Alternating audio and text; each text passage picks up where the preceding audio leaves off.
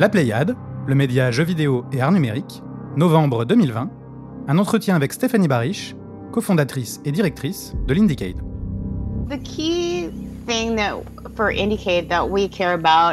Pour nous, l'essence de l'Indicade, c'est vraiment de mettre en lumière la créativité au sein de l'industrie du jeu et son futur. Nous aimons surprendre les gens et leur donner la possibilité d'être inspirés tout autant par la créativité, l'interaction avec les autres, et en jouant à ces jeux fantastiques, de continuer d'avancer ensemble de façon tout à fait positive. C'est finalement ce dont il s'agit. Montrer cette créativité, montrer cette incroyable diversité d'idées et de nouvelles voix. Et vous avez développé autour de l'Indicade une communauté très soudée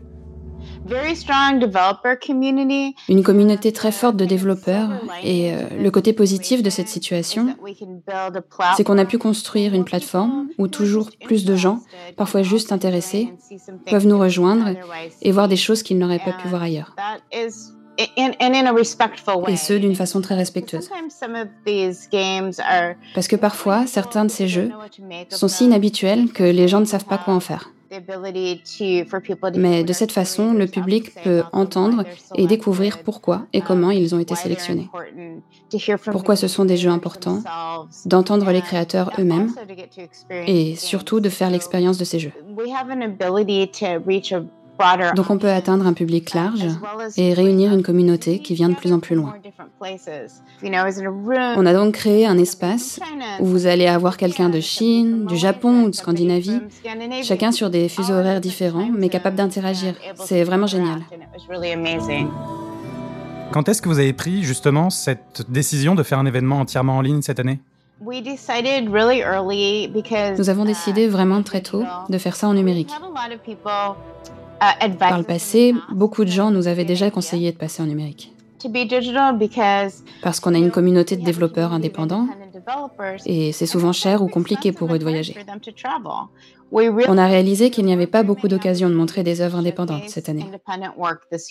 Et qu'on avait l'opportunité de proposer une plateforme aux développeurs indépendants à laquelle ils pourraient participer depuis leur salon, leur chambre, où qu'ils soient.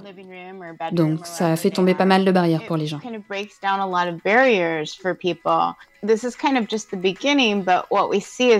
Ce n'est qu'un début, mais on s'est aperçu qu'on peut le faire tout le temps. et que ça pourrait être très avantageux pour la communauté et l'industrie entière. Donc on prévoit de faire des événements régulièrement tout au long de l'année. Et ça n'en est que le coup d'envoi. La raison pour laquelle l'événement est si long et si dense, c'est parce qu'on a collaboré entre notre équipe en Europe et celle aux États-Unis. D'habitude, on travaille ensemble, mais on crée des événements séparés. Et cette année, on s'est dit, oh, on peut travailler ensemble, c'est chouette. C'était vraiment une expérience merveilleuse. Nos festivals étaient plutôt différents. On a des publics différents et des lieux différents. C'était super de faire ça ensemble. Et j'ai hâte de pouvoir le faire de nouveau. Bref, l'événement est très long parce qu'on l'étire sur les dates originelles des Indiecade Europe et US. On ne savait pas au début si on pourrait faire quoi que ce soit en physique. Et si on avait pu, on aurait juste fait une cérémonie d'ouverture et de clôture pour chaque site. C'est un peu pour ça que ça se déroule sur autant de jours. Et maintenant, on a tellement de choses à montrer. On a quelque chose comme 200 heures de stream de ces jeux.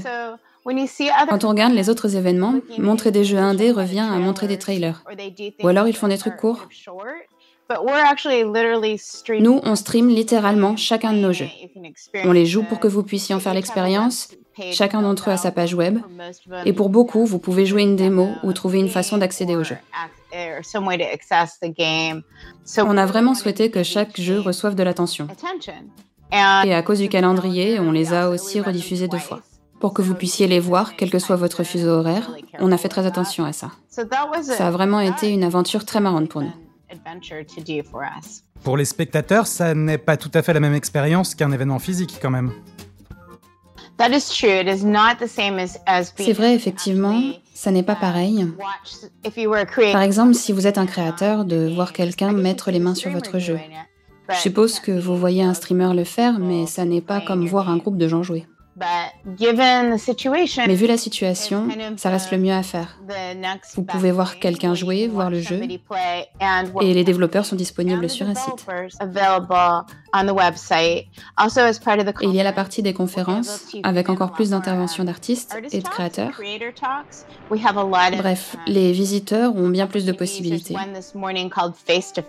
Ce matin, on a eu ce qu'on appelle un face-à-face, dans lequel des gens font des jeux en live action. Et c'est une table ronde, tout le monde se parle, donc les créateurs peuvent parler directement aux gens. Ou alors, on peut le revoir plus tard, puisque c'est enregistré, ce qui est plus pratique. Et puis on a un certain nombre de canaux pour que les gens puissent se parler en privé. Il y a les chats vidéo dans lesquels les gens passent du temps et se rencontrent. On a tout un espace de réseautage où les gens se parlent face à face ou en groupe et en textuel aussi. Um, C'est un peu la meilleure solution. Ce n'est pas la même chose que d'être là en personne, mais on est tous coincés à la maison, donc euh, c'est une solution. Et il y a même quelques bénéfices à en tirer. Chaque année, on fait un show and tell, par exemple. On s'est demandé, mais comment va-t-on bien pouvoir faire ça? On en a fait une game slam où chacun a peut-être 60 secondes pour faire une sorte de pitch. Et ça a donné tellement plus de visibilité aux développeurs de cette façon-là.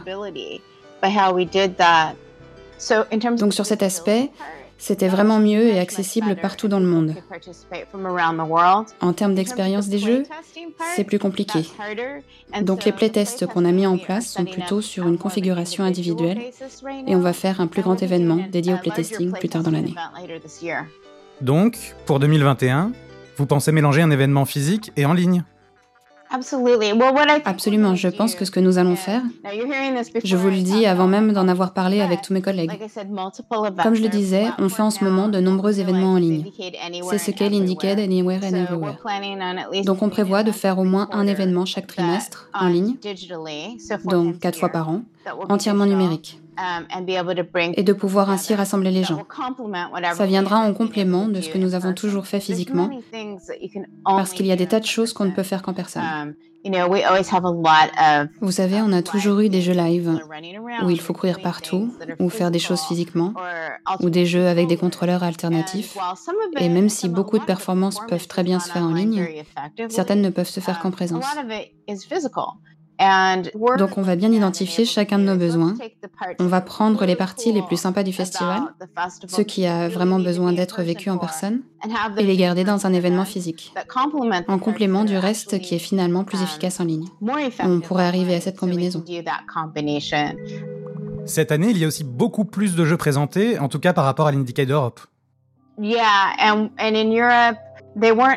Oui, dans la version Europe, il n'y avait pas nécessairement les mêmes jeux que dans la version US. Cette année, les équipes ont travaillé ensemble pour choisir ces jeux. Um, C'était aussi très compétitif cette année. On a eu beaucoup de candidatures. Et de plus de pays que d'habitude. C'était beaucoup plus international. On en a reçu beaucoup de France, mais um, aussi beaucoup du monde entier, ce qui était très excitant. Et on a reçu des jeux encore meilleurs que ce qu'on avait pu avoir. Cette année, la sélection a été très très dure à faire.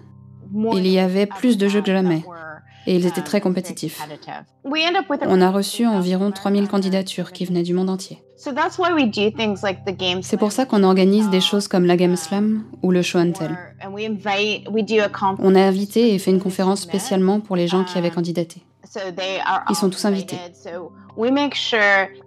On s'assure que chaque personne qui a candidaté, chaque jeu présenté, même s'ils ne sont pas sélectionnés en compétition, ont tous la possibilité de participer à la Game Slam. Ils sont tous invités à un événement de playtesting qui aura lieu plus tard dans l'année. Ils ont tous reçu des tickets pour le festival et pour un jour dédié aux conférences de développeurs. Ce n'est pas juste candidater, c'est une compétition et on vous oublie. C'est plutôt candidater et vous y êtes. Vous êtes avec nous.